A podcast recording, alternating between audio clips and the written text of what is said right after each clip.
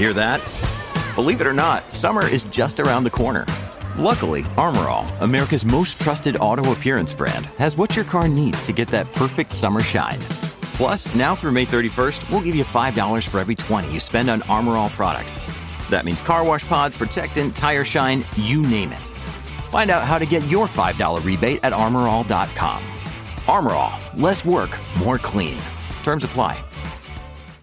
At Evernorth Health Services, we believe costs shouldn't get in the way of life changing care, and we're doing everything in our power to make it possible. Behavioral health solutions that also keep your projections at their best? It's possible. Pharmacy benefits that benefit your bottom line? It's possible. Complex specialty care that cares about your ROI? It's possible. Because we're already doing it. All while saving businesses billions. That's Wonder made possible. Learn more at evernorth.com/wonder. When you need mealtime inspiration, it's worth shopping Kroger, where you'll find over 30,000 mouthwatering choices that excite your inner foodie. And no matter what tasty choice you make, you'll enjoy our everyday low prices, plus extra ways to save, like digital coupons worth over $600 each week. You can also save up to $1 off per gallon at the pump with fuel points. More savings and more inspiring flavors make shopping Kroger worth it every time. Kroger, fresh for everyone. Fuel restrictions apply. From sponsoring cultural events to partnering on community projects, creating youth programs to supporting first responders, at MidAmerican Energy, caring about our community goes beyond keeping the lights on. It's about being obsessively relentlessly at your service. Learn more at midamericanenergy.com/social. Has escuchado mil veces la leyenda del rey Arturo, pero nunca te la han contado así. Conoce a Nimue, una joven con un misterioso don destinada a convertirse en la poderosa y trágica Dama del Lago. Nos despojaron de todo, porque llevamos la magia en la sangre. Nuestra misión es la extinción de la magia. Los aniquilaremos. Madre, hay algo que debes hacer. Lleva esto a Merlin. Se lo prometí. Y Arturo, cumpliré esa promesa. No tengo magia. La espada me la arrebató. Pues más motivo para que la reclames. La espada está maldita y corrompe a quien la empuña. Empuña esa espada y guíalos. ¿Pero a dónde? ¿A más matanzas? No eres una frágil doncella. Eres una guerrera. Déjate cautivar por la magia con Maldita, ya disponible en Netflix.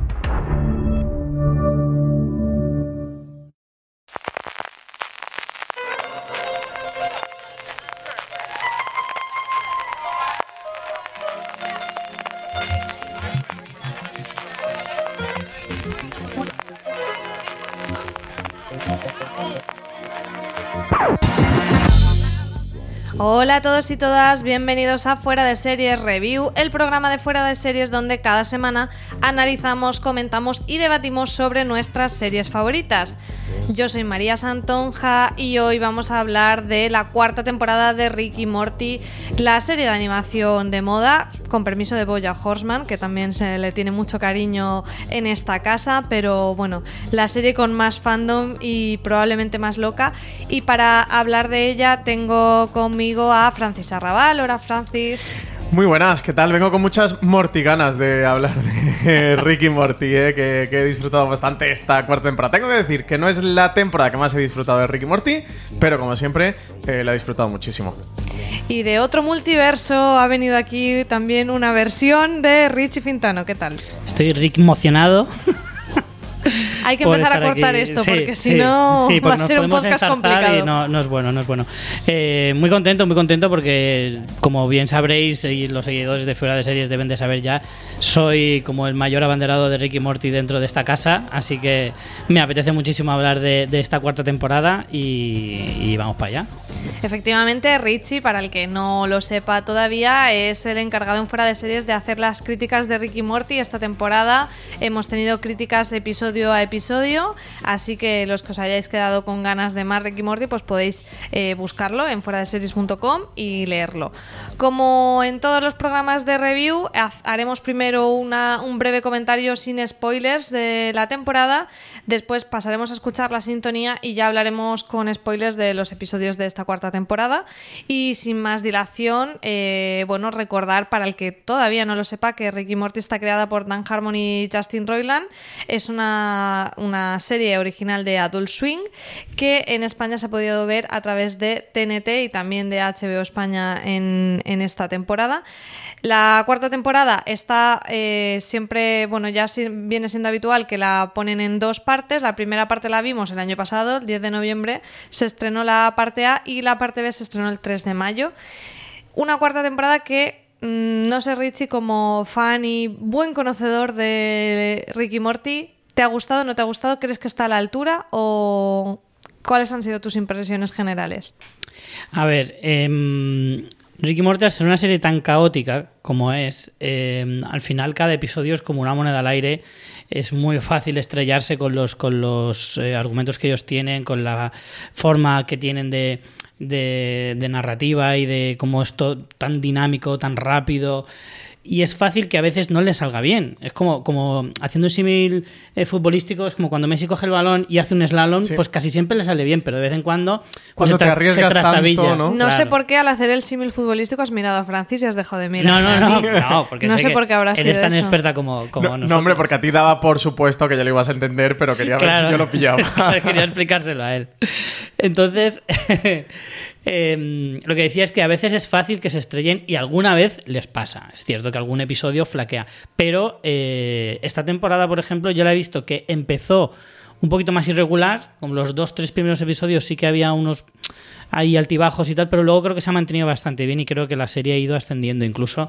Y a mí me ha gustado bastante es muy difícil determinar qué temporada te gusta más, si te gusta más esta que la anterior, porque al final es muy difícil em, identificar que, cuál es temporada, porque la serie no evoluciona en ese sentido. En las series de animación, ¿no? No claro, de animación es más difícil, claro, no es como una comedia. Sí que puedes decir si Mother Family ha tenido una mejor temporada que otra, a lo mejor, porque sí que es verdad que los personajes evolucionan, Principalmente porque crecen. Eso te iba a decir. y son más mayores. un buen ejemplo en Modern Family. Sí, pero claro. Ricky Morty al final es verdad que no tiene esa continuidad de personajes y de trama y al final se convierte casi en una serie antológica por episodios, como podría ser Black Mirror, mm. que, eso, que una serie con, una trama eh, horizontal a lo largo de toda la temporada. Y es verdad que encuentras episodios más acertados y episodios menos acertados, como le pasan a todas las series antológicas por episodio. Sí que yo es verdad que es difícil calcular o hacer un baremo, pero creo que esta temporada ha tenido episodios menos acertados o si haces una media entre todos los episodios, eh, más baja que yo para mí seguro que la segunda temporada, que, es la que me parece superstar de Ricky Morty, incluso creo que está un poquito más baja del nivel de la tercera. Dicho eso, pues encuentran mejores episodios en esta cuarta temporada que algunos de la segunda o algunos de la tercera. Hmm. Yo aquí, eh, para mí el baremo es muy sencillo, es me he reído más o menos que en temporadas anteriores y creo que en esta, a nivel de referencias culturales, que es otra de las cosas que nos ofrece mucho Ricky Morty, de, de estar intentando pillar todos esos guiños infinitos, está muy bien de hecho, creo que saben que es algo que les funciona y cada vez lo van haciendo más y más trufadito y rocambolesco.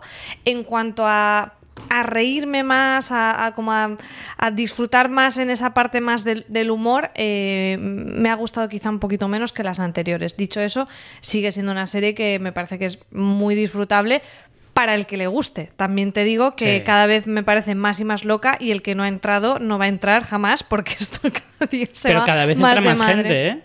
¿eh? siendo una la descubre más gente, pero alguien que no le haya gustado de primeras. No, no, no, eso es cierto. Alguien si no te gusta al principio, no te va a gustar en la tercera temporada. Eso está clarísimo. Pero lo que a mí sí que me sorprende, siendo una serie muy como muy, ¿cómo decirte? Como que, tiene unos límites muy fáciles de sobrepasar. Que últimamente la gente, como es tan sensible, una serie tan, tan bruta y tan bestia como esta, me sorprende que haya tantísima gente, y además eh, increchendo temporada tras temporada, eh, que le está empezando a gustar. O sea, al principio es verdad que era una serie, pues como al que le gustaba cosas muy raras, era una serie muy raruna, de, en plan, al loco este le gusta esta serie, que es una barbaridad. Sí, ahora es una, se ha convertido en, una serie muy mainstream, tiene un seguimiento apabullante totalmente. Brutal. y incluso lo notas mucho en, en el merchandising, ¿no? Que vas a cualquier tienda, eh, incluso a una gran superficie y hay un montón de camisetas, muñequitos y de tazas y todo lo que quieras de Ricky Morty. Sí, me ha recordado que una vez fui a Primark, había unos calzoncillos impresionantes de Ricky Morty, venía el pack de tres desmancado porque lo habían roto y no me los pude comprar. Que lo sepáis todos los oyentes, que por culpa de, de ese señor o señora que rompió señor aquel paquete. No tienes un Morty en el paquete, precisamente. Y seguramente se llevó el que más molaba sin pagar. Yo a día de hoy no tengo unos calzoncillos de Ricky Morty con los que presumir este verano. Desde luego, si ¿Qué haces vas unos- enseñando los calzoncillos Hombre, por si ahí? fueran de Ricky Morty, el de Ricky Nillo tiene que ir muy bien. el de Riquinillo y por supuesto en, en uno de ellos tendría que estar ojete sucio por detrás. Bueno, creo que el tono se adecua a, lo- a la serie que estamos hablando, así Hombre, que hay no que pasa nada que si hoy estamos un poquito Hay que más liberados. Hay que adaptarse. Sí, También- pero es muy interesante lo que comentabas, María. El, el salto que ha dado de, de que se ha consolidado, que se ha, que ha cuajado como, una, como, como un producto eh, preeminente dentro de la cultura popular. Es una serie muy vista eh, y, que sí que ha conseguido dar ese salto. Y mm, nosotros en Fuera Series muchas veces tenemos una cuña de eh, una coña de una serie es popular cuando le sacan un Funko y a partir de ahí ya es que ha dado el salto a la cultura popular, pero es que Ricky Morty, más allá de los Funkos que tiene ya de todas clases, eso eh, te lo puedes encontrar en cualquier tienda de, de ropa, no te tienes que ir a una tienda friki, tiene juegos de mesa y tiene un montón de merchandising. Yo creo que es un salto que quizás dio en la- a lo largo de la segunda temporada, la segunda a la tercera, que con la primera fue una serie muy minoritaria. De hecho, yo recuerdo que yo no la vi durante la primera temporada, Richie, que fuiste tú quien me hablaste de ella y me la, y me la recomendaste y a partir de ahí me, me puse a verla porque Miguel Pastor y tú erais fans devotos desde el principio. A mí, de hecho, me pasó que Miguel me la recomendó a mí y además le me pasó lo que le ha pasado a muchísima gente, que yo me he hartado de repetirlo y lo vuelvo a decir una vez más. A mí el piloto no me gustó nada porque la serie tiene un piloto terrible, el piloto no es muy bueno y, la- y por el piloto mucha gente se la ha dejado. Y yo siempre digo, darle otra oportunidad al piloto y de hecho ver dos o tres episodios hasta que le cojáis el tono. Porque es verdad que por el piloto no es una serie que te atraiga. Y es que le ha pasado mogollón de gente que luego me lo ha dicho y dice, tenías razón, si le das un poco de, de tiempo al final entras mucho mejor. Sí, total. Y a partir de ahí es una serie eh, que eso, que se ha ido consolidando cada vez más y sobre todo cuando se ha estrenado esta cuarta temporada, yo creo que sí que ha sido el punto de consolidación absoluto en el mainstream de que esta temporada ya se ha estrenado mm, con grandes expectativas, de muchos espectadores esperando a que por fin llegara. Tuvimos, bueno, la tercera temporada, bueno, esta se ha estrenado, tú lo comentabas, María, antes, eh, en noviembre de 2019, la tercera terminó en octubre octubre, a principios de octubre de 2017. O sea que han pasado dos años esperando esta última eh, temporada y además teníamos esta, entre medias, hubo esta renovación por 70 episodios. Eh, Que la serie comenzó en 2013, ¿eh? estamos en 2020, son 7 años, solo 4 temporadas de apenas 10 episodios. Bueno, alguna temporada tiene alguno más, 11 o por ahí, pero que realmente es una serie de esas que, que es que verdaderamente si lo piensas requiere un esfuerzo sobrehumano para los creadores eh, todo lo que meten en cada episodio. Entonces, en cierto modo, tiene lógica, aunque ya te digo, de los 70 episodios que han renovado, que nos vamos a ir a las 10 temporadas, tenemos ahí Ricky Morty para 15 años. sí, ¿eh? seguramente acabará en 2035 2040. Es una serie que yo creo que también a la gente se puede quedar por eso, por, por ese juego con los límites, por esas burradas, pero también por los personajes, ¿no? Al final son unos personajes como nada arquetípicos, son muy particulares y, y yo creo que es una de las grandes De hecho, bazas de la serie. Retuerce bastante el estereotipo de la familia. viniendo A ver, de ese series- abuelo, Claro, ese abuelo que, que te cuesta pensar en varios episodios que sea el abuelo Es y al, nieto. al final es un poco el reverso de los Simpsons, que yo creo que en Ricky Morty, bueno, eh, tiene muchas conexiones con los Simpsons, evidentemente, y los Simpsons han marcado eh, la historia de la animación dentro de la televisión y no podría no ser un referente en Ricky Morty, han hecho algún cruz, algún crossover y tal, y cómo retuerce el concepto de la familia, de la familia norteamericana, y el papel ese que juega desde el abuelo, Rick Sánchez, al nieto eh, Morty, pero luego otros personajes como Beth y Summer o el propio Jerry, que son Mi favorito. tremendamente interesantes. Mi favorito es Jerry. Están muy, muy retorcidos. Y, y sí, sí, ese punto es muy interesante. Es que al final los personajes son el alma de esta serie. Ricky Morty son Ricky Morty, tienen el nombre, pero Jerry, como tú dices, es, es maravilloso. Es maravilloso. Por cierto, un Jerry que no no sé si ha sido impresión mía, pero ha estado un poquito desaparecido esta Mucho. temporada. Yo lo he echado de menos. No sé vosotros también si Tuvo el tenéis noveno episodio, alguna apreciación. el penúltimo, el de los... eh, Pero no hagas spoiler, ¿eh? Que estamos Ah, estamos en la parte spoiler pero bueno, el de Children of Mort, eh, que es estos hijos de. Vamos a dejar los hijos extraños de Rick eh, planetariamente. Eh, sí que Jerry le dan un poquito de más importancia. Sí. Es quizá el peso que. El Sí, episodio pero que más ni siquiera tiene la trama protagonista del episodio, ¿eh? No. Una trama secundaria muy relacionada con la principal, pero, pero sí, yo de hecho lo he denunciado en los artículos de, de esta temporada más de una vez eh, que, que desaprovechar un personaje como Jerry me parece un grave error, porque es que verdaderamente es una fuente de ingenio constante. A mí quizás la cosa que más le he hecho en falta esta temporada, no sé vosotros qué veis también que os haya gustado mucho la temporada y que le hayáis echado también, que hayáis echado de menos. Una valoración así, Francis. Yo quizás lo que he echado más de menos es que esta temporada, al menos es mi impresión, ¿eh? viendo los episodios, creo que han perseguido, como es marca de la casa, esa crítica voraz, ácida y feroz que hace Ricky Morty en cada uno de sus episodios al tema que dedique. Y en esta temporada a veces me ha dado la sensación de ser un poquito más de brocha gorda que en otras, de que han hilado eh, menos fino. La producción de la cuarta temporada eh, tuvo algún que otro problema. Falleció uno de los productores en el, en el desarrollo de la misma, que, que produjo un- también un retraso dentro de la producción. Y eso ha sido una temporada un poquito abrupta en algunos casos desde la producción. Y eso, me ha faltado, eso quizá hilar un poquito fino. Y también eh, me han faltado un poco de, de esa genialidad que nos, que nos suele aportar Ricky Morty y del reírme a mandíbula batiente como me he reído con, con otros episodios en otras temporadas. Eso es lo que comentamos. Tienen mm, momentos y From sponsoring cultural events to partnering on community projects, creating youth programs to supporting first responders, at MidAmerican Energy, caring about our community goes beyond keeping the lights on. It's about being obsessively relentlessly at your service. Learn more at midamericanenergy.com/social. Woodhouse Nissan offers a variety of SUVs and crossovers to fit your lifestyle. Whether you're looking for an SUV with high towing capability or a crossover with all wheel drive, you can expect a variety of safety features, plenty of seating, ample cargo space, and innovative design to tackle virtually any adventure. Explore the Nissan lineup of SUVs and crossovers featuring Rogue, Rogue Sport, Kicks, Murano, Pathfinder, and Armada. Visit one of our two Nissan locations or shop online at woodhouse.com. ¿eh? Iba muy a picos. Yo hay episodios que me han parecido muy ramplones, faltos de esa brillantez. Lo que pasa es que, claro, le pones ya el estándar tan alto de calidad a Claro, Ricky Morty, el claro.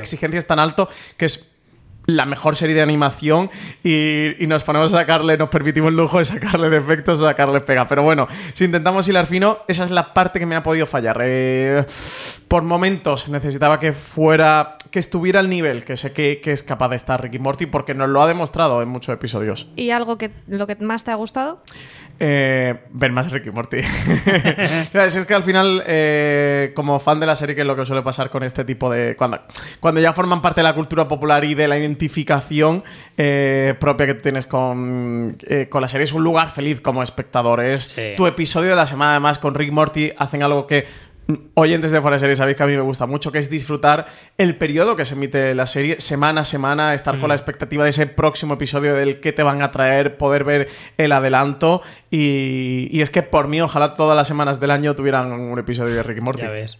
Yo eso lo iba a decir al principio, de que al final es lo que dice Francis, del el baremo es tan alto que es que un, un mal episodio de, de Ricky Morty sigue siendo infinitamente mejor que la inmensa mayoría de las series que, que se pueden ver ahora mismo. E incluso me voy a las de fuera de animación. Para mí, esta temporada yo destacaría el hecho de que se han ido menos a lo que, lo que estás diciendo tú, Francis, menos al discurso social. eh, o al menos no, no tan claro. Sí. Sí. que ha tenido algunos. El, el episodio, sin hacer Han spoiler, divagado más, no se han ido más a la. el episodio de los dragones y la identidad sexual me parece una auténtica maravilla. maravilla. auténtica maravilla. Eh, pero sí que, por ejemplo, en los primeros episodios, sobre todo, se notaba mucha carga dramática. O sea, hablaban muchísimo de lo que es el aspecto de la soledad de Rick, que es un tema que ha, ha ido constante durante toda la serie. Sí, además el segundo episodio lo dedican principalmente El a eso, el- episodio con el trono. es- y ahí lo dejamos hasta la parte de Eh, spoiler. es, es el ejemplo más claro, pero a lo largo de toda la serie siempre ha sido así. En esta temporada creo que ha sido incluso más palpable.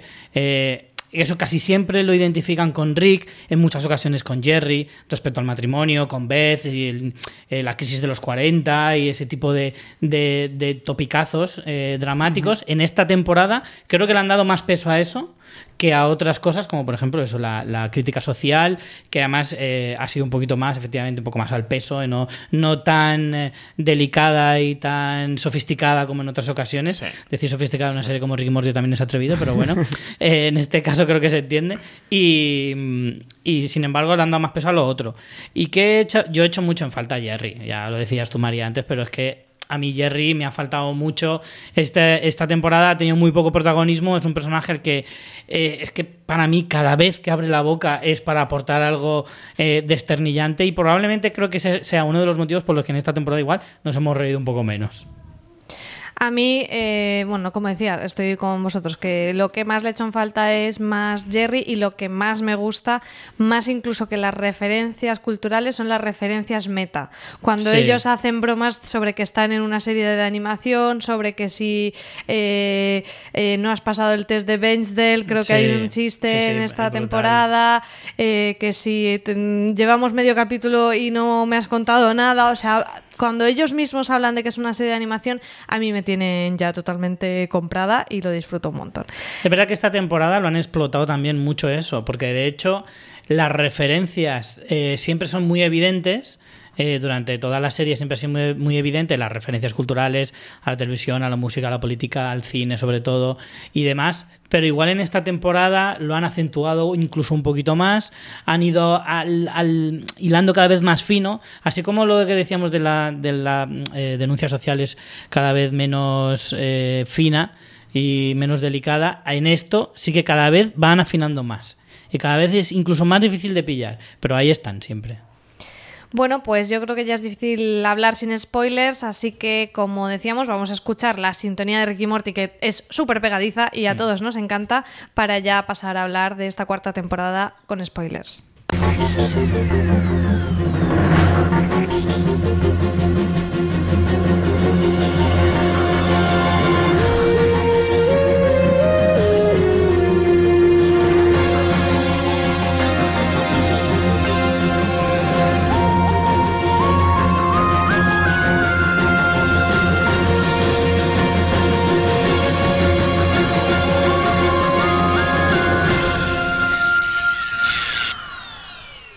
No se puede no mover la cabeza escuchando esta Ni, sintonía. ni ¿verdad? dejar de tararearla, Es ¿eh? imposible. Yo estaba esperando que en las primeras temporadas decían Rick y Morty. Además, con, con música de, de comentarista de fútbol americano, Rick y Morty. Ladies and gentlemen. Bueno, eh, yo creo que podemos repasar un poquito los episodios sin tampoco. No, no tenemos tiempo para hacer un análisis en profundidad de estos 10 episodios. Hemos comentado ya un poco lo que más nos ha gustado y lo que menos.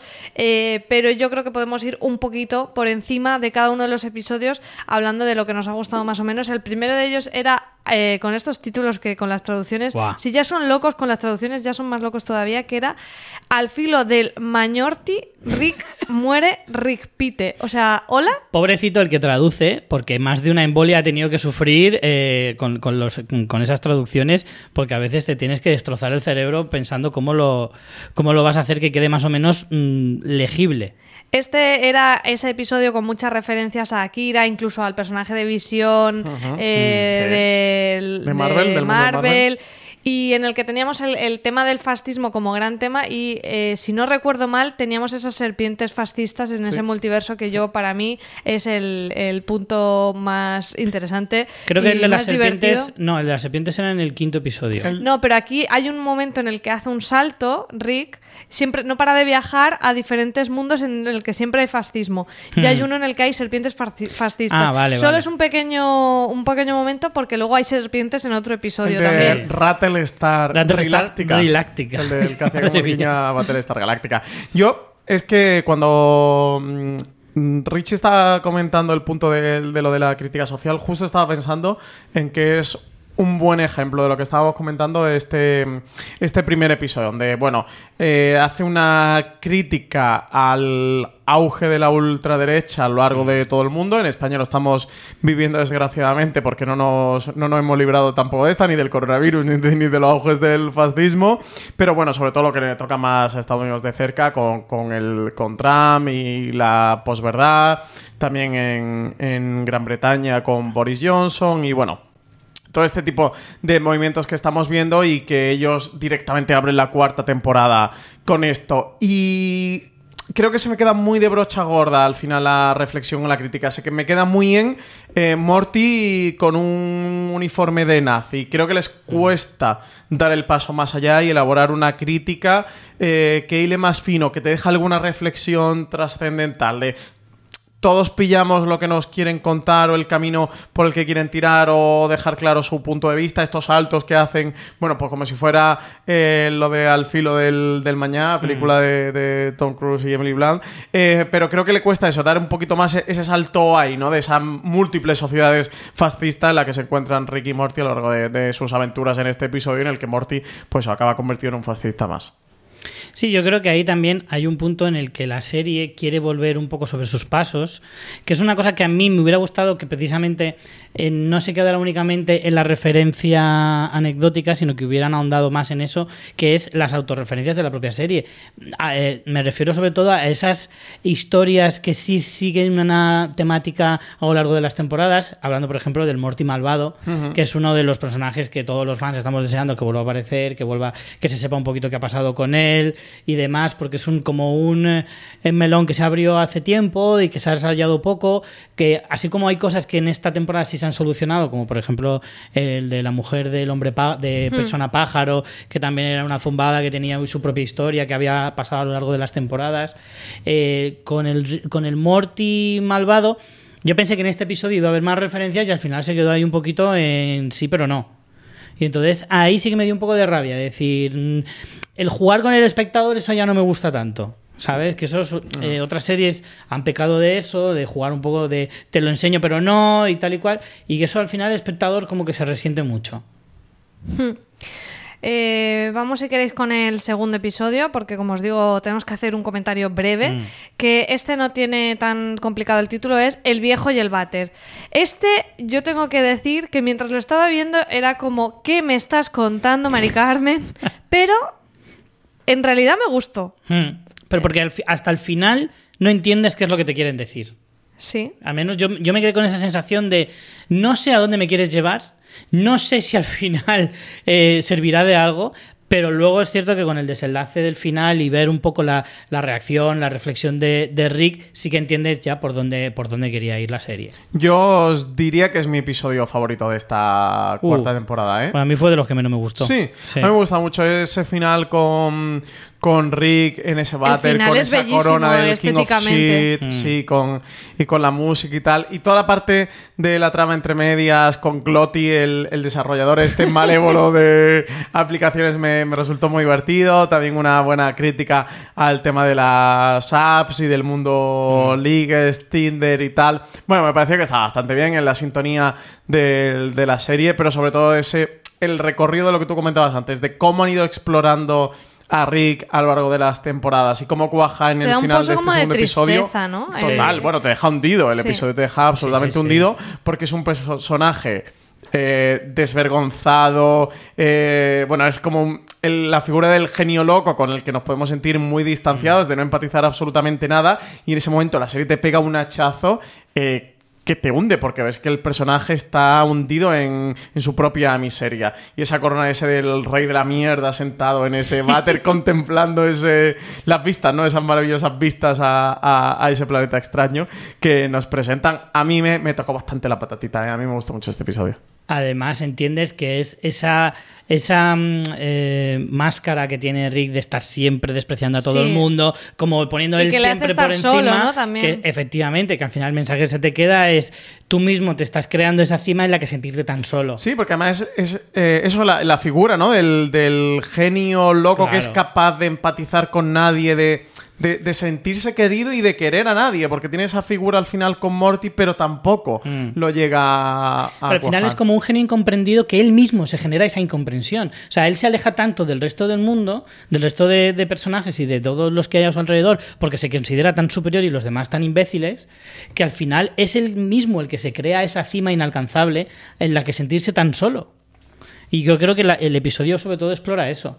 Y luego está la parte, la otra parte que me, esa parte sí me gustó un montón, lo de la aplicación de espe- esa especie de Tinder Sí. inmediato y demás. Donde tenemos a Summer, que por contra no hemos visto mucho a Jerry, pero Summer ha tenido Summer- muchísima Summer participación en esta temporada. Summer es un personajazo súper versátil, que además vale para un montón de cosas, que en todas las eh, tramas en las que aparece las mejora. A mí me parece un personaje súper interesante y me encanta. Por cierto, que el personaje de Gluty está doblado por Taika Waikiki en la versión Sí, original, lo cual está genial que, que, mm, que las series se mezclen con gente tan guay como Taika Waikiki. Aquí también tenemos, que lo tengo en la, la chuleta de tu crítica, eh, una breve intervención de Jeffrey Wright eh, haciendo la, la voz esa de que no para de repetir la palabra caca por todas partes. es Jeffrey Wright. Que está muy bien que lo hayan fichado para Llamarle esto. para eso también es de ser un poco cruel. ¿eh?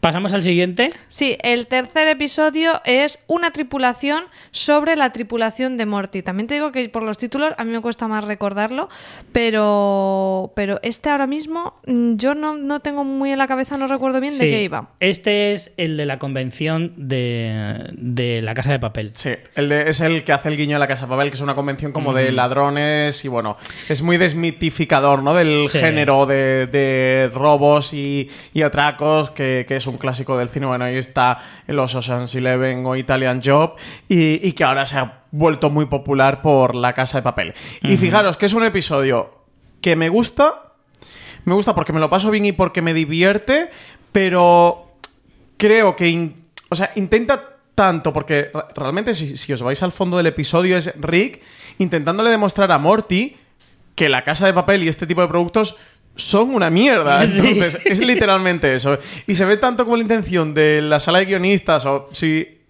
ponemos a Justin Roiland y Adam Harmon como responsables por showrunners de esto que se ve como un odio tan acérrimo e irracional eh, que me parece un poco incluso a veces abyecto, que entro en el juego y me divierto y me río, pero es como, por- porque al final terminan llamándole a los fans del género de la casa de papel Imbéciles. Imbéciles, Sí. absolutamente, porque es lo que le está diciendo a Morty, de estás disfrutando de esto porque es un puto imbécil, porque al final es una matriosca, es un engaño fácil y barato de From sponsoring cultural events to partnering on community projects, creating youth programs to supporting first responders, at MidAmerican Energy, caring about our community goes beyond keeping the lights on.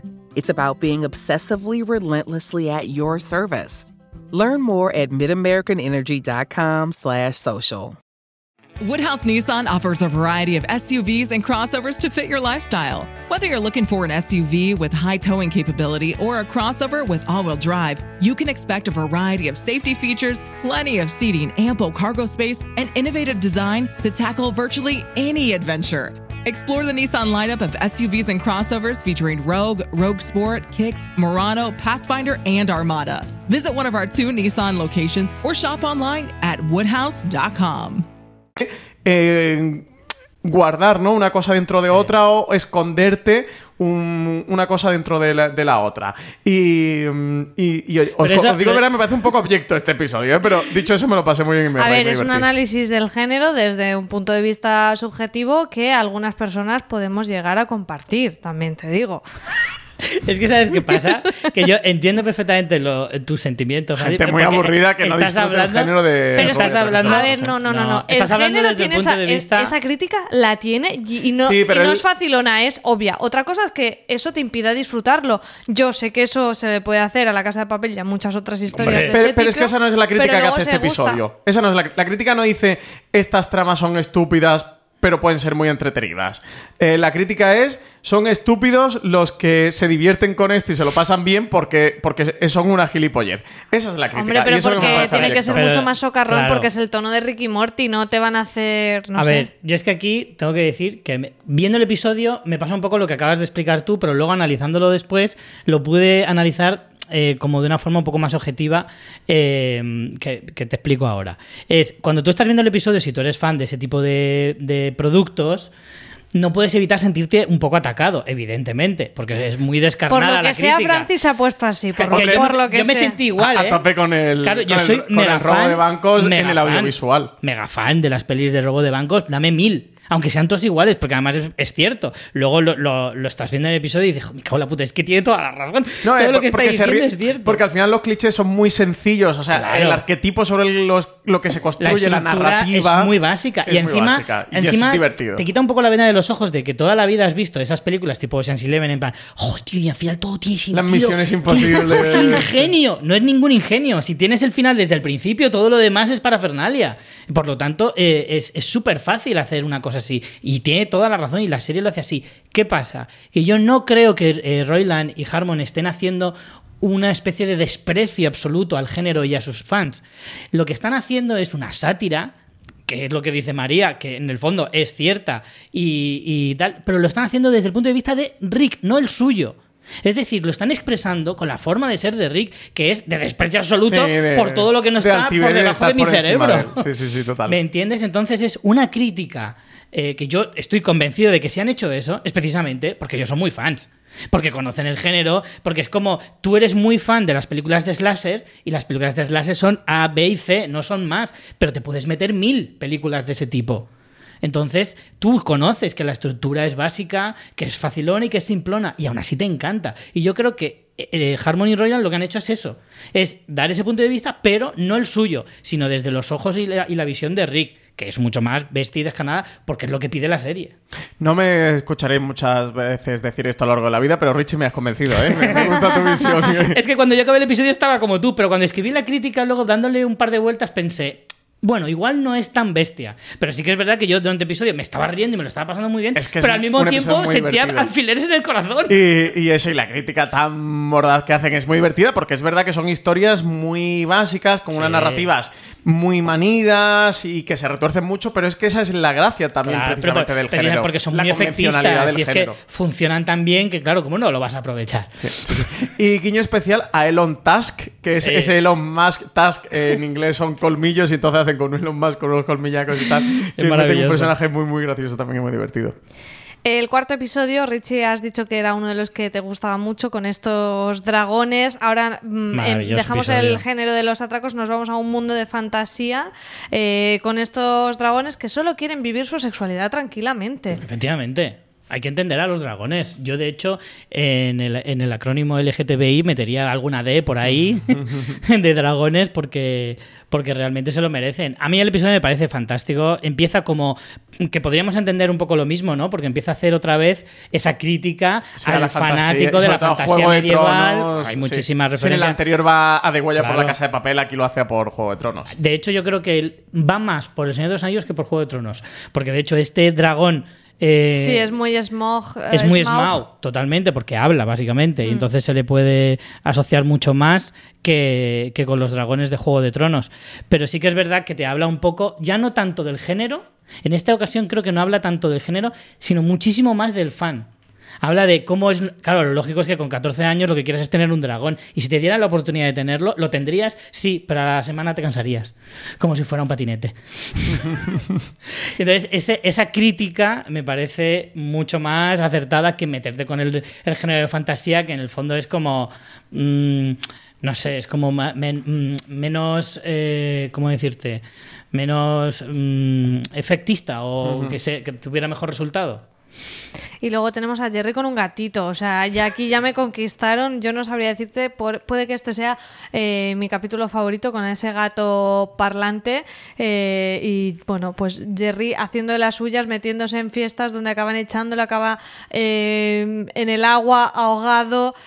En fin, a mí aquí, me encantó. Para los que no la hayáis visto en versión original, o para los que la habéis visto en versión original pero no la habéis pillado, que sepáis que el dragón es la voz de Liam Cunningham, que es el actor que interpreta a Ser Davos en Juego de Tronos. Que bueno, aquí de nuevo pues entra en estos guiños, en este punto meti paródico que, que también hace Ricky Morty y es muy bueno ver a. Claro, encima tiene un Cunningham. bozarrón que le pega a un dragón totalmente. Yo creo que la parte de lo de la sexualidad con los dragones y todo eso, eh, me parece que en este caso eh, es, es muy provocativa la serie porque es como a ti que vas de moderno y ves Ricky Morty y seguramente eres como muy tolerante y tal, te voy a poner una cosa como que te incomode, a jugar con esos Mm. límites de la tolerancia de, eh, en cuanto a la sexualidad y con esos encuentros sexuales zoofílicos fantásticos de Ricky y demás, eh, te ponen un punto un poco incómodo que a la vez me gusta, ¿no? Porque es como que la, la, la serie al final te estimula en... Quizá no es la mejor palabra para utilizar, No, pero, pero bueno. pero me parece que es muy interesante cómo eh, sí que utiliza esto para, para hacer un discurso do- eh, que va mucho más allá, ¿no? Entonces me, me parece un capítulo muy interesante y este en concreto me divertí mucho, o sea, en este fue uno de los que me reí eh, bastante. Vamos, si queréis, con el siguiente, con el de Rattlestar Riclat Ricláctica, ¿Ves? madre mía. Más de una embolia, ya te lo digo yo. Que este es el de las serpientes, Richie, que decías que habíamos tenido, sí, en, en ese pequeño salto del primer episodio, pero aquí eh, ya sí que nos vamos a este país de las serpientes porque, por, no, no recuerdo bien cómo empieza, cogen por error también al astronauta serpiente. Es que esto... Es que es muy loco, es muy loco, porque es que aquí te estás planteando ciertas cosas que son mm, ya eh, muy difíciles de, de- asimilar. O sea, todo empieza en un viaje por el espacio. Creo recordar que la nave se les avería, entonces tienen que salir a, a repararla con, con unos trapos, está en mitad del espacio, y se encuentran con este, esta serpiente astronauta que... eh, Morty se empeña en salvar, que al final le pica y entonces eh, hace que tenga pues como un, un veneno de una mm, serpiente extraterrestre y claro, hay que buscar una solución. Pero todo esto viene precisamente porque a Morty le da un ataque de, de- de buenismo que quiere salvarla porque no sabe cómo puede representar eso en su planeta el hecho de que su, su astronauta haya desaparecido. Que esto le pasa Todo mucho a Morty y en la temporada le pasa alguna vez más, ¿no? De, de- por Sí. querer hacer el bien, luego la acaba liando más y más y es ese punto de que al final Rick le acaba dando como la lección de tienes que ser un cabrón, es mucho mejor, te crees mejor que yo y al final lo que haces es liarla más. Sí, sí, sí, sí. No, la verdad es que este, este episodio es eh, una mezcla también de un montón de, de historias eh, muy típicas. Hay referencias a Terminator, hay referencias a, a Battlestar Galactica, evidentemente, y hay referencias a un montón de historias de cine de, ciencia ficción que al final acaban por mm, congeniar en una historia muy loca eh, de viajes en el tiempo en la que hay una ahí sí que se basa mucho en Terminator cuando empiezan a hablar de que una serpiente del futuro viene a, matar a esa serpiente eh, protagonista y demás y entonces empieza una, una vorágine de luego viene otra a matar a esa luego otra del futuro que viene a matar a esa y así empiezan una cadena sin fin de estos chistes que a veces son muy alargados, es verdad, pero que también tienen bastante gracia y que, y que te vuelve completamente loco. A mí este episodio eh, tengo que reconocer que viéndolo me dio muchísima grima porque las serpientes son la cosa que más grima me da del mundo. Y lo pasé fatal viéndolo, ¿eh? O sea, no me da miedo, pero me dan un repelús. eh, Me encanta que te engrima serpientes de dibujos animados. Sí, sí, sí, me da un repelús terrible. Y mm, me, me gusta mucho de cómo hacen la analogía de nuestra sociedad y de nuestra historia y de la historia de la humanidad a través de, esta sociedad de serpientes. También como un poco... eh, mm, Es que llevan hasta gafa de pasta años 70. total. Y bueno, y tenemos un Abraham. Lincoln serpiente Sí. que intentan también matarlo en el teatro. Maravilloso. Eh, tiene este punto también de, de poner a la humanidad de take it easy, ¿sabes? De humanos eh, relajados, ¿no? De no os creáis tan importantes. Y, y sí que me gusta. Bueno, de- salen hasta, recuerdo, ¿no? una especie de como experimentos MK Ultra, ¿no? De esto de que hacía la, la CIA en Estados Unidos, el FBI, con las serpientes también que lo están haciendo con lo del cosmonauta, ese serpiente y tal. Bueno, pues un episodio de nuevo con aquí crítica hacia la humanidad y su sociedad con este mundo de serpientes. A mí me gusta el punto que tiene de que al verlo todo como en serpientes relativizas como las grandes logros o grandes eh, fracasos o grandes cualquier cosa que entendemos como grande de nuestra humanidad, cuando lo ves puesto en, en unas serpientes en otro universo y dices, pues si no somos tan importantes, ¿no? Pues igual que no lo son ellos, no lo Total, somos nosotros. total. A mí esa, esa lectura, que no sé si es la que tenían intención de dar los, los creadores de la serie, pero la que yo sí que la hice, ¿no? De, de relativizarlo todo un poco, o también quizá por la época que nos ha tocado ahora eh, vivir, me, me gustó, es un episodio que me gustó también bastante. No recuerdo en qué, en qué episodio era, que no sé si era...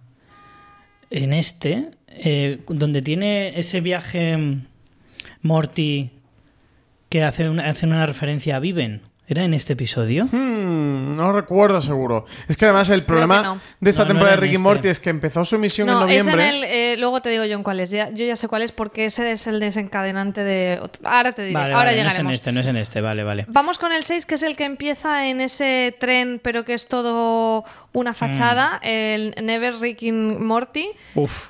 Eh, ¿Por qué uf? ¿Este no te gustó? Sí me gustó, pero este requiere un esfuerzo Sí, mental eh, porque- alucinante. Pero este es el muy es muy meta, es lo que os decía que me gusta porque habla sobre ese tren es una metáfora sobre la narrativa de la historia y la continuidad y demás. Este requiere un segundo visionado. Sí.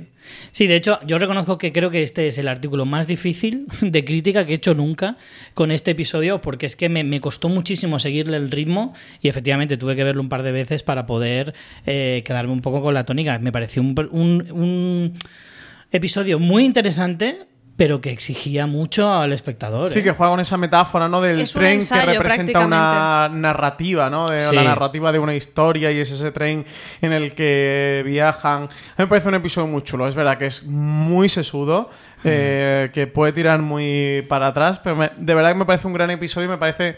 eh, ese episodio, uno de los episodios los que sí que han conseguido hilar fino en esta sexta temporada junto al segundo. Quizá me estoy quedando, veo que me han gustado los episodios más trascendentales por encima de los divertidos de Ricky Morty, pero este de verdad que me gustó mucho. En este episodio es donde hacen el chiste de lo del test de. De, De. De Bensder. de Sí. efectivamente, porque hablan precisamente de la narrativa. Sí, es, A- es que al final es, hablan de la narrativa, es un ensayo sobre la narrativa, es, es teoría de la narrativa este, este episodio. Claro, de hecho hay un personaje que se llama Story Lord y que además representa como un guionista. Habla un poco de los recursos narrativos que utilizan los escritores en muchas ocasiones. Eh, acaba con ese desenlace sobre la Biblia y esa reflexión sobre cuando no tienes nada que hacer, eh, al final recurres a, a esto que es como el recurso fácil, como tu vía de escape eh, que hacen todos los guionistas y ahí tienes una crítica también feroz a eso y, y como eso un montón de cosas de, de cómo encontrar el hueco para meter algo muy efectista, cómo en este momento lo ideal es poner en peligro al personaje y te lo va verbalizando constantemente y te lo va explicando eh, al mismo tiempo de- con esa forma que tiene Ricky Morty de, de, de- narrarte las cosas con, con ese dinamismo, con esa velocidad absoluta de contarte las cosas que cuando estás reflexionando sobre la primera ya te ha contado cuatro y, y te toca un poco ir con el cerebro a, a más revoluciones Sí, sí, sí. para poder seguirlo todo. Y alusión al final, porque este episodio fue el primero de la vuelta del parón, que ya estábamos con la pandemia de la COVID-19, y hacen alusión al final del episodio que me dieron como una última escena en la que, mm, en la- bueno, hay como una especie de crítica ¿no? al consumismo y demás, en el que el, eh, Rick le hace un, un regalo a Morty y tal, y bueno, hablan como de la crisis ¿no? que se ha desatado. Sí, con el de hecho lo que COVID-19. hace es empezar a gritarle a la, a la pantalla, como a romper la cuarta pared diciendo consumir, consumir, lo que hay que hacer es consumir. Ahora mismo lo que necesitamos es que se consuma, que se mueva el dinero, que se mueva el dinero. Está- From sponsoring cultural events to partnering on community projects, creating youth programs to supporting first responders, at MidAmerican Energy, caring about our community goes beyond keeping the lights on. It's about being obsessively relentlessly at your service. Learn more at midamericanenergy.com slash social. está genial. El séptimo episodio es otro de estos en el que eh, acaban arrasando prácticamente el planeta en el que llegan. Eh, se llama. eh, no, no sé por qué me empeño. Promortius. No sé por qué me, me Este no es empeño en leerlo. complicado, María. Yo, porque, porque no llevas tus siete leídos, que ya tengo en la cabeza, ya no sé ni cómo. Eh, bueno, en este en el que les, les mm, invaden como los cuerpos con esta, estos mm, aliens que se ponen Este la- en la la cara, mientras Summer está allí como la reina del mambo. Eh, bastante divertido este episodio también. Pero muy fumada. Es desde los episodios de. eh, eh, Justin Roiland y Dan Harmon. A lo mejor la renovación de 70 episodios no os sentó muy bien porque dijisteis, ahora cómo cojones escribimos nosotros 70 episodios de estos dos piraos y sus colegas. Y este es uno de los episodios que me deja un poquito, un poquito, un poquito de sensación. Es muy locura, es, o sea, es una fumada total, divertida, entretenida, Sí, mucha sí. escena de acción, muy espectacular visualmente. Madre de Dios, qué Pero tiene ese punto también de reflexión sobre la vida, lo de. eh, no, no recuerdo la frase, pero de los bichetes estos es. Sí, es una especie de naces, parásitos. te coges, eh, Sí, mm, y me pones el huevo en el otro y te mueres. Y eso es lo que tienes que hacer. Y cómo les cambian la dinámica a Summer al decir, bueno, a lo mejor no tendrías que hacer eso. Y entonces evoluciona esa sociedad para al final que acabe todo por los aires, como suele suceder. Pero Sí, la familia Smith cuando quiere hacer algo bien acaba cagando cada vez más. Sí, sí, sí, un poco. Es verdad que el mensaje es un poco ese, el de decir, si tú tienes tu vida tan programada. Eh, yo a veces pienso si realmente Harmon y Royland quieren lanzar ese mensaje o somos nosotros los que le damos que esa- rascamos algo. Que a lo mejor ellos esto. están fumando en un sofá y comiendo doritos diciendo, ¿pero qué dice esta gente? Sí, porque además la premisa es alien total y como una especie de Claro. huevos en el suelo que salta el bichete y, y te atrapa. De hecho, lo de Prometheus yo creo que va por Prometheus, por la Sí, película de Prometheus, que es donde precisamente lo de la De escena de, los huevos y demás tiene más protagonismo y yo creo que va un poquito más por ahí, seguramente. El episodio 8 es aquel que empezaba con el plan de Rick de esconderse en ese tanque de ácido Fantástico. eh, y demás. Buenísima escena. Eh, a mí este episodio me gustó sobre todo por ese punto totalmente circular de empezar con el tanque de ácido y terminar con el tanque de ácido. Eh, me pareció muy, muy divertido. Yo es uno de mis tres episodios favoritos junto Francis, a has los, los que he dicho comentado un montón antes. de los que eran tus Uno- favoritos. Uno de mis tres, he dicho, uno de mis tres episodios favoritos. Para mí es uno de mis 10 episodios favoritos de esta temporada, también te lo digo. El, el inicio me parece brutal, como con esa banda de mafiosos, esa, esa artimaña de, de Rick, cómo lo planea todo. Y con el final, eh, también tenemos por aquí referencias a, a Futurama. Hay un montón Sí. también de, de referencias en este episodio. Bueno, como Incluso a es- los Simpsons, sí. tiene alguna así un poco velada y demás. Es en este episodio en el que tiene ese esa especie esa secuencia sin una línea de diálogo contando la vida de, de Morty, de cómo le habría ido después con una pareja y demás, que es tremendamente demoledora. A mí me parece emocionalmente demoledora para el personaje de Morty, un personaje que en el fondo es muy frágil y le ocurren una cantidad de putadas a nivel emocional y psicológico. Aquí es donde sale la alusión a Viven que Sí, estabas tú comentando. efectivamente. Es en esa secuencia que para él han pasado meses y meses de penurias y de pasarlo muy mal, de sobrevivir a un accidente, de que la mujer le deja, etcétera, etcétera, para luego volver otra vez al principio. Y es como todo, me parece to- ta- tan demoledor todo. O sea, a nivel psicológico, un pobre chaval, un pobre adolescente, con, un- con un auténtico psicópata como abuelo, que no hace más que torturarle y hacerle un montón de cosas, eh, me pareció fascinante. Además, cómo la serie es capaz de transmitir tantísimo sin una sola línea de diálogo. Eso es una cosa que tiene la, la animación que a mí me fascina. Hmm. Eso lo hemos visto también en el famoso episodio de Boya Horseman, Sí, Bajo de el Bajo agua. el agua. Esa manera de, de retorcer los, eh, los recursos Mm. eh, narrativos es, es fantástica.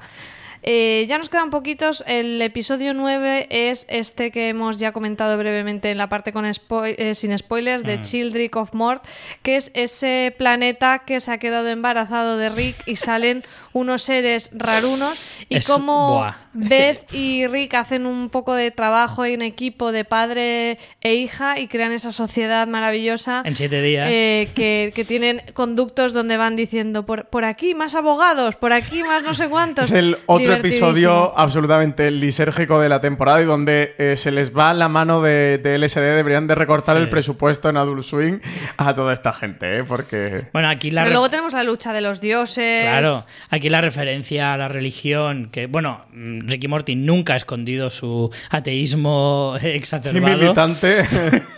Y, y en este caso creo que es donde más se hace explícito y cómo hacen esa crítica feroz a las religiones en general, Sí, a la dioses. cristiana en, Sí, en particular probablemente, aunque tenemos esa lucha de dioses con ese dios del Olimpo. Sí, es eh, Zeus, la, claro. la batalla que directa contra Zeus. Es maravillosa, es absolutamente maravillosa. Todo eso eh, metido con esas relaciones familiares. Y eso, otra cosa que también ha explotado mucho, la relación de Beth con Y su las padre. dinámicas y entre las ellos. dinámicas, Es una de las, o sea, siempre la serie se basa mm, 100% en Ricky Morty, lo dice el título, en esta relación mm, eh, abuelo-nieto, Pero es verdad que en esta temporada eh, se han tratado la relación de Beth con Summer, por ejemplo, eh, de Beth con, con Rick, con su padre, se ha explorado además bastante. Luego vamos con el último episodio donde se habla muy explícitamente de eso, de Jerry también con, con su mujer, que en ese punto de cuando no pinta nada y que no se fían de él y demás, que de hecho comentábamos que este quizás es uno de los episodios donde más protagonismo tiene Jerry, que Y es para mal, que- para el pobre. que tiene también la relación con los hijos que no se fían nada de él para hacer la nada, Mm. eh, ni, ni siquiera para conseguir mm, hacer una acampada y crea un poco esta civilización paralela de los desechos de la otra. Que, Que, que es una parte de muy buena crítica de, de esa sociedad aborregada eh, que están literalmente produciendo, y no es casual, se, se produce de una manera absolutamente fabril, y de cómo van destinando eh, cada uno de los elementos a lo que necesitan para esa sociedad que están construyendo, de cómo nos fabrican, ¿no? Como elementos para el bien o para la utilidad de, de unos pocos, en este caso de, de Ricky y de, y de Summer. Sí, como ellos mismos se representan como en parte dioses, pero en parte eh, los que manejan los hilos. Al final eh, el chiste queda muy bien de más profesores por aquí, no, que, que acaban siendo, ¿cómo era? Eh, No, escritores que acaban siendo dramaturgos Sí, también. ¿no? Eh, como hay muchos profesores, ¿no? De algo así los mandan a dramaturgos, sí, sí, sí. Que eso al final es como eso, un reflejo perfectamente claro de lo que es nuestra sociedad, de cómo vamos por unos raíles en los que rara vez nos salimos y eso eh, Sí, joder, y te da que pensar. ¿eh? Hay un chiste que me encantaba que cuando está en lo de la fábrica, eh, que, que empiezan como a a catalogar mente por una vía como por la vía de, de sociedad de los improductivos a los influencers y a los DJs un poco los descartes de la sociedad tiene un punto de, así tiene algunos chistes muy buenos como ese. Sí sí sí sí. Por último, en el episodio 10 tenemos esta trama que se retoma, que decía Richie de eh, persona pájaro Mm. y de su esposa Tammy, y en paralelo eh, la trama de Beth pudiendo ser quizá una clon porque nos, acaba- nos visita esta supuesta otra vez Sí, sí, y no sí. sabemos si Beth al final es la clon o es la original Eh, y lo que no tenemos muy claro es si esto realmente será una trama absolutamente episódica y punto o traerá consecuencias en las próximas temporadas en cuanto a la relación de Ricky y Beth, que yo no lo descarto precisamente por eso, porque fijaos el episodio 9 que mm, desarrollo mucho el tema de la relación padre-hija, sí. el episodio 10 también, y además justo el episodio 10 es uno en el que mm, se salta un poco esas normas de la propia serie de ser muy episódica y retoma Sí. una trama anterior. Así que no sé si eso puede ser una pista de que el tema de la Beth clon pueda volver en el futuro o no. Sí, yo apostaría que sí, porque la serie al final es eso, se va volviendo con el tiempo cada vez más autorreferencial, va aprovechando más esas, esas eh, subtramas continuistas eh, en más de una ocasión. Eh, en este episodio, además de eso, yo destacaría también, una vez más, hablan de la soledad de Rick y de las pocas veces que él consigue encontrar cierta complicidad con alguien, y en este caso es persona pájaro. Sí. Que a pesar de que tenga ese nombre tan, nombre tan maravilloso que me encanta, eh, si alguna vez tengo un pájaro, le llamaré pájaro persona. y, y- ¿Pero por qué? Porque a él se le ve muy dolido, muy dolido porque ha perdido a su mejor amigo. O sea, pocas veces él considera a alguien a su nivel como para respetarle. Ni, ni a Morty, que es su nieto, le respeta lo más mínimo. Eh, persona pájaro es una de esas pocas relaciones en Rick que se le ve que verdaderamente él aprecia y valora. Y ahí ves cómo el personaje tiene ese pesar de decir, he perdido a, a mi mejor amigo, sobre todo por culpa de que se ha casado con una tía loca, pero aparte porque murió y ahora es un cibor. básicamente Esos pequeños detalles Esos que hacen que la detalles. relación que se distancia la gente. sea un poco más que se complicada. estropen. Aquí hay que ver eso que va a pasar con la otra vez. El problema es que hasta la quinta temporada, que no tenemos ni idea de cuándo va a llegar, se nos va a quedar la incógnita. Yo creo que sí que va a tener recorrido. Esa otra vez que han abierto, yo es, creo que es algo que les interesa explorar, que es una vía que, que sí que vamos a ver en, en diferentes temporadas y que son el tipo de recursos como persona pájaro de elementos que sí que han ido utilizando para que la serie dentro de esa estructura antológica capitular tenga cierta mm, continuidad y los fans sí que tengamos cierto sentido de la evolución, de, de que estamos recorriendo un camino, de que ese camino tiene un principio y un final y de que vamos adelante y que digamos que el, que el orden de los episodios tiene un orden de los hechos. Un que- sentido, sí, claro. Sí, sí, sí. Bueno, pues hemos repasado los 10 episodios muy por encima porque eh, no, no da tiempo para más. No sé si queréis comentar alguna cosa que os hayáis dejado o alguno de vuestros momentos favoritos. Yo me voy a quedar, que no, no lo recordaba, pero ya que Francis lo ha mencionado, el de eh, poner a los DJs y a los influencers Es que- es que es eh, como chiste. desechos sociales. Mm, Creo que me quedo con ese chiste. No sé vosotros si Ese tenéis algún y el de momento demasiados favorito. profesores, venga otras ramas, venga mismo dramaturgo, por ponerlo en algo. Yo no sé, la verdad es que esta temporada he disfrutado mucho de las, de las referencias. eh, por ejemplo, que a mí. Es que es una de las cosas. eh, para mí hay tres cosas fundamentales en esta serie y es lo mucho que te ríes con, la, con el ingenio de, de las bromas, porque además son bromas que no oyes habitualmente en otro tipo de series. El segundo es eh, esa, esa. A mí me gusta descubrir o rascar para encontrar esa denuncia social que a veces no es tan evidente, aunque otras veces sí lo sea. Y me parece súper interesante la manera que tienen de, de- de escribirlo. Y la tercera, sobre todo, es eso, ir cogiendo esos pequeños easter eggs y encontrando todas las referencias que quieren hacer a tantísimas cosas. Y yo es que voy disfrutando mucho de ir rellenando los huecos que ellos van dejando para que, que tú los vayas eh, juntando con esas referencias de todas partes. Yo me quedaría con el final del segundo episodio, lo comentaba antes cuando hemos ido hacia él. De, mm, de esos momentos de mayor conexión que he tenido con, con la serie, de que te importe el personaje principal, de que, de que llegues a empatizar con él y de que te agarre un poco para, para continuar el resto de la serie. Y hablamos también del episodio de los dragones, creo que, que es otro de los grandes ¿Cuál es tu favorito episodios. después del top 3 de los más Ay, favoritos? el cuarto me, me está poniendo en un compromiso, Santonja. Bueno, pues por curiosidad, deciros que en IMDB el capítulo con mejor valoración es el octavo, que quizás es uno de los que sí que más nos gustó, que es el de El tanque de ácido, con un 9,5, y el segundo con mejor valoración, con un 9,3, es el último episodio. Pues hasta aquí hemos llegado con este análisis de la cuarta temporada de Ricky Morty. Richie, muchas gra- gracias por viajar a este multiverso y pasar un rato con nosotros. Yo encantado, siempre. Francis, también, muchas gracias por acompañarnos. Pues muchas gracias a todos y Ricky, saludos. se, se ha hecho esperar ¿eh? el review de la cuarta temporada de Ricky Morty, pero teníamos que hacerlo. Nos Y lo han pedido mucho, ¿eh? Nos lo han pedido mucho y último review de la temporada. Cerramos temporada de fuera de series con el review de Ricky Morty, eso que no nos lo podíamos dejar eh, por hacer. Lo que pasa es que cuando la serie acabó en, a finales de mayo, en ese momento teníamos un atasco de todos los grandes estrenos Mm. de la primavera y hasta ahora no hemos podido. Hemos llegado un poquito tarde con este review, pero mira, hemos llegado, que es lo importante. Mejor tarde que nunca. Y nada más, muchísimas gracias a todos por habernos escuchado. Recordaros que tenéis las críticas episodias de, hechas por Richie Fintano eh, en fuera de series.com, donde podéis leer todos esos detalles que se os pueden haber pasado de cada uno de los capítulos. Sobre Ricky Morty y sobre muchas otras series en fuera de series.com tenéis toda la información. Y sobre los podcasts, si acabáis de llegar aquí y queréis escuchar más, aunque ahora nos vamos de verano, tenéis un montón de episodios eh, que seguro que no los habéis escuchado todos. Buscarnos como fuera de series en cualquiera de las plataformas de podcast. Estamos en todas, en Apple Podcast, en Evox, en Spotify, en Podimo, en cualquier sitio buscando fuera de series. Os suscribís para recibir todo el nuevo contenido. Nada más, muchísimas gracias y como siempre decimos por aquí, tener muchísimo cuidado ahí fuera. Broadway Progress, Surplus Store, corner of People's Drive and 124th